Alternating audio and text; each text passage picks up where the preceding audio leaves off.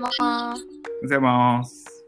じゃあここからラジオ第3回目ということで、今日もよろしくお願いします。お願いします。ちょっとえっと、前回、えっと、祭りの話で終わりましたね。狂気、人あ間の狂気だ、狂気。狂気。うんうん、え、なんでそういう文脈でした？えっと、ロゴスとレンマの話で、うん。そのまあ、ロジック、なんでもロゴスでこうん。うできていくのつまんないよねみたいな話で、うん。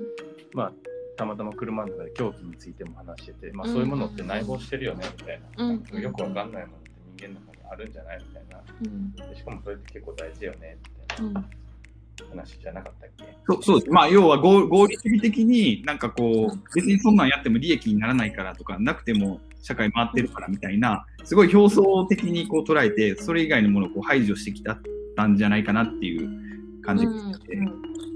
そう。なんか最近まあそういう会話も多いし自分もそういうところにまあ興味もあるし、まあ、どっちかっていうとそっちの合理的じゃない方にどう行って楽しむかみたいなところを考えてるんですけど、一方でその、えっとまあ、そうじゃない考え方も、まあほうん。ほとんどがマジョリティ的にはやっぱりまだまだそうやなと思っていて、なんなら私の身近な家族でさやっぱりそっちの思考というか、どうやっぱりお金を効率的に稼がなあかんかみたいなところにとらわれてるなみたいな時もあるんですよね。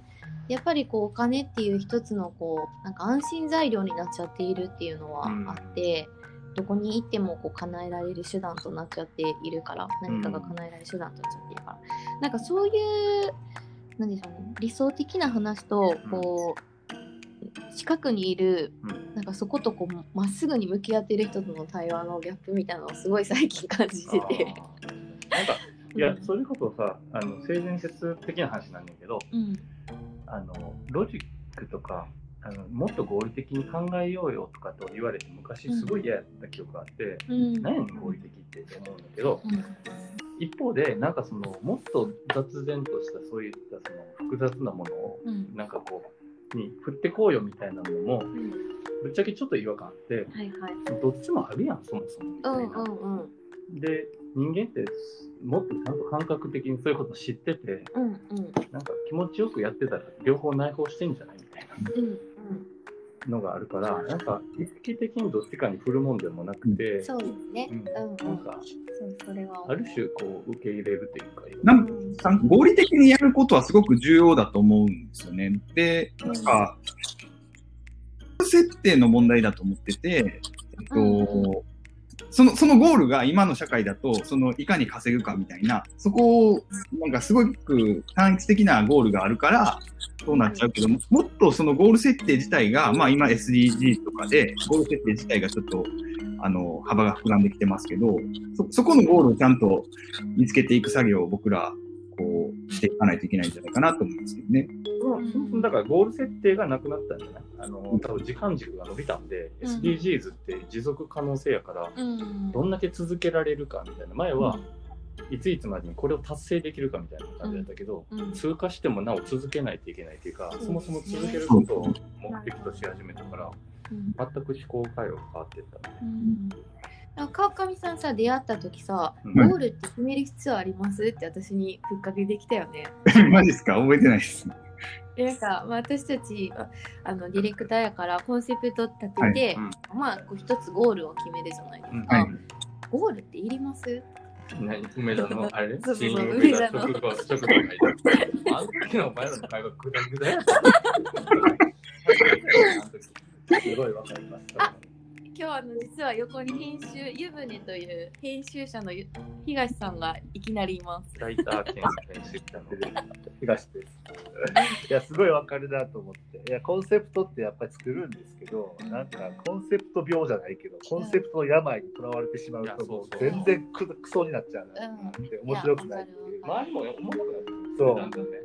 だから、なんかこう、作る側も、こうやったら、こうやったら一定のクオリティできるなっていうのが見えてる中で始めちゃうじゃないですか。うんだから、なんか僕いつも意識してるんですけど、コンセプトとかはもうか、かっこ一旦決めるっていう。はあはあ、決めるんじゃなくて、一旦っていうのを頭につけて決めるっていう意識はしてて、なるほど。一応決めるんだけど、うんそれにとらわれないようにはしたいなっていううのは思う。ん。なんか結構コンセプトもなんかなんでしょうね。ちょっとこう表面をまとうデザインみたいにだけなっちゃってるものもあれば、なんか本質的にその価値に変わっているものもあれば、結構なんか使い方は多様になってるなと思うので、なんか例えば合言葉ぐらいにしておいたら、うんうん。それぞれが自分はそういうふうに唱えるけどやり方はこうんううんそれぞれ手法を持っているし、うん。あの関わるレイヤーによって全然違うこう捉え方をしてジャンプアップすることもあるからなんかそういう捉え方も変わっているんじゃないかなとも思いますね。一定じゃないと思うんで、その時の、まあ、例えばプロジェクトチームだったら、プロジェクトチーム内でのコンセプトって何かっていう合意形成が多分まずあるべきやと思ってて、ばらつきが結構あると思うんですよ。世間一般で言ってるコンセプトってなんかばらついてるんで、ミッションビジョンもそうだけど、ばらついてるんで、それはこう考えて動いてますっていうのを、まあ、クライアントさんとかいる時も、チーム内でも共有した方がいいなって僕最近思い始めて。確かに拒否感はすごい僕の父親とかあの60後半60代後半やけどコンセプトって言ったらもうなんか出たみたいな感じ。ああうん。業界用語みたいな。なんかそんな感じで捉えてて何やねんコンセプトってみたいな。あああでも確かにビジネス用語というかそれこそ経済合理性をこう導くためのうん。こう一つのこう分かりやすいゴール設定として使われだしたのかな。設計者は昔から僕らは大学の頃から設計コンセプトっていうかそそれがないとそもそも取り留めもないから建築ってまあ、ど。コンテクストとかける自分のどあそうあの独自性みたいなものを設計趣旨イコールコンセプトみたいのでうんうん話したから、ね川上君僕らはなんかそう全然昔から使ってるよね。そうですね。うんなるほど。編集系、あ、いいですか。編集系とか結構2つあるなと思って、うん機能機能性を含んでるコンセプトと、機能性を含まない、こうなんていううん合意形成のコンセプト2つあるなと思って。うんうんおはよう。いや、大丈夫。ねそんな共同しになる。いやいや、今、いいよ。あ今なんて言いました？まあコンセプトの話ちょっと飛んじゃったけど。コンセプトと、はいはい。そうじゃないコンセプトが。コンセプトっても種類があるよね。うんなんかこう、言葉遣いも能動的な言い切りとかだと、まあ、採用とか分かりやすいと思うんです求人とかって割とコンセプト決めるとき、機能的なコンセプトで。そうでもなんかね。街作ったりするときは、そういう機能的なコンセプトでね、あー合意形成のコンセプト。確かにまあ確かに目的がなんかよりも。コンセプトって、まあ、ある種の、なんか、ゴール設定みたいなのがあるので、やっぱりその仕事とか課題とかであれば、ある決められた時間内で最大限の、なんか、効果っていうか、なんか発揮しようとすれば、そのコンセプトみたいなゴールを仮設定するっていうのはすごくいいと思うんですけど、えっと、まあ、その、なんでしょう、僕らが、なんか、クリエイターとしてやっていかないといけないのは、なんかそのル、ルール作りみたいな、えっと、ところが、な、重要なのかなっていう気がしてますけどね。なんか、そもそも、それはでもやってて、僕の印象だと、ルール作りはすでにやれてて、あのむしろ、なんていうか、そのもっと大きな、僕らが今取り組んでるのって、コンセプトより重たい哲学みたいなのを、なんかこう、ぶつけ合うようなプロジェクトをやりたいみたいなことを言ってんじゃないかなと思うんですよ。うんあなあの例えば、あなたの人生のコンセプトはっていうと妙に軽くなるやん。コンセプトっていうことが、なんかそこで使われるべきじゃないよねみたいな。でも、建築とかプロジェクトによっては人の人生と同じぐらい続くようなものもあるかもしれないのに、なんかそれをコンセプトって言っちゃっていいんだろうかとかう、んまあ、もうちょっと違う。そうですね、私の中でコンセプトやっぱゴールじゃなくて、あのゴールは多分それこそ決めてなくて、うん。うんでもそあの道路の標識みたいな感じでこっち側に行ったら、うんうん。みんなここっちだよ方向はうんみたいに、なんか一旦こうマイルストーンを置くというかなんかその導き導くちょっとした合言葉ぐらいのやっぱイメージで、うん。まあ、ゴールはやっぱそれぞれがあの、まあ、例えばあのやっぱ持ってるスキルとか思想とかによって変わってくると思うのでそれをこう多様に捉えて咀嚼しないといけないなと思ってはいますね。まあ、決断の指針、判断基準みたいなところが結うんうん構そうですね迷った時の鉄のルール。役に立つとは思うんで、うんだから僕も作るのは作るのは作ってるし、うんなんかそのでもコンセプトの持つこう時間的な自動じゃないけど、うんうんここまでのタイムラインの中での一旦判断基準にしようかみたいなところは割とこう僕自身も忘れがちなところ そうですね。もともと、えっと、この話になったのは、えっと、合理性とか求めすぎてるみたいなところで、えーゴール決めない方がいいんじゃないか。私が、あ、それで私がゴールでコンセプトの話も聞いちゃったんか。失礼うん失礼。うんそうですね。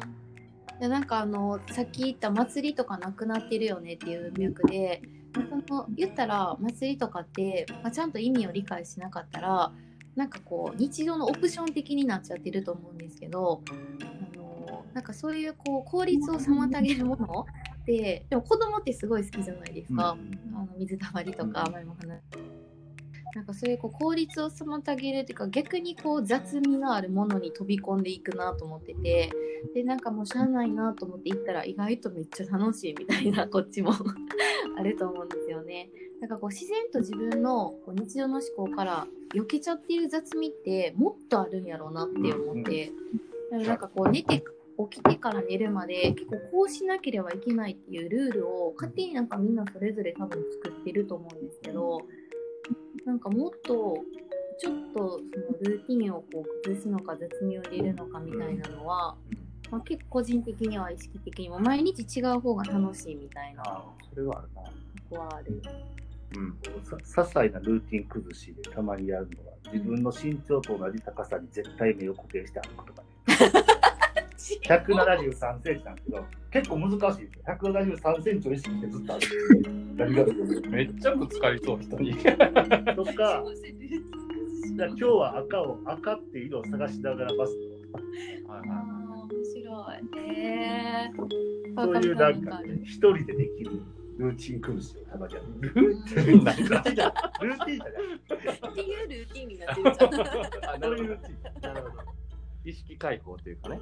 いやでも子供の話でいくと子供って本当ルーティン破壊するから今すごい自分の生活今乱れてて面白いです。自然と見なんか一方で、その、例えばアスリートにしても経営者にしても、すっごいルーティン大事にする人多いモーニングルーティンとかもあるしね。後ろのカレーの話そうそう。そう。だから多分ジョブズとかも、うん。なんか結構バチッとあルーティンがあったじゃないまあ、ジョブズ同じ服しか着てないですもんね。同じ服100枚ぐらい持ってるね。そうだから佐藤粘土の佐藤貴も言ってたけど人生の中の選択回数をうん。極力減らすためにルーティン化するみたいなのもあって、まあそれってどっちかというと合理性なのか創造性に使う時間をうん。とにかく増やす、まあいろんな考え方があるあると思うけど。うん今の東さんの話とかはその雑味を楽しむっていう感じじゃないですか。あ確かにそうだ。うん、日常に雑味を見出す。173センチ視界固定して歩くことで、例えば、それってなんか合理性あるんですかって言われたら、もう一瞬で崩壊する。いやなんか今の話聞いてて子供の時そういうことやってたなとか思ったから、でもそれ大人の時にになってやろうって思ってる東さんがやっぱすごいなって思いました。ちょっと話変わるけど、それで言うと、なんかその験担いだりする？皆さん。あ私割とする。僕ねうん。ビビりなんでうんめっちゃ担ぎしたら怖くなるからお避けるようにしてるんですよ弦を。なんかそれにそれれにとらわれてなんかこう逆にダメになってくるさらに上を行って、担ぎたいけどみたいな。そうそう。えーいやなんか昔あのベタなやつ言うと横断歩道の白しか踏ん白線しか進んだらあかんとか踏まずに渡りきるとか、うん。なんかそういうのとかマンホールだけを探して飛び続けるとか、うん。でこれ落ちたら俺明日死死ぬとか。ぬみたいなのやったや。あえてなうん。リスクを貸して。とか東さんはそれを貸すともう歩けなくなる。そうそうそう。ああみたいな。今日死ぬちゃうかみたいななるほど。小心者川上さんは？僕、まあ、験担ぐっていうのはあんまないですけど、結構ルーティンの話で言うと、僕結構ルーティン的な生活リズムなんですよね。あんまりは外さないっていうか、ずっと一緒のリズムでやってるんですけど、けどなんか、えっと、あと30秒あ30秒。え？あと30秒。まとめて。あの、意外と30秒。ただその、なんでしょう、脳、脳、脳の刺激みたいなのちょっと気にしまして、ないのにノーって3回あの、えなんて？ななんていうの、サウナとか行きます。でサウナに入って、水風呂に飛び込むっていうのはすごく脳にし刺激がいっていいみたいですよ。ああ、ありがとうございました。じゃあ、次回もまた。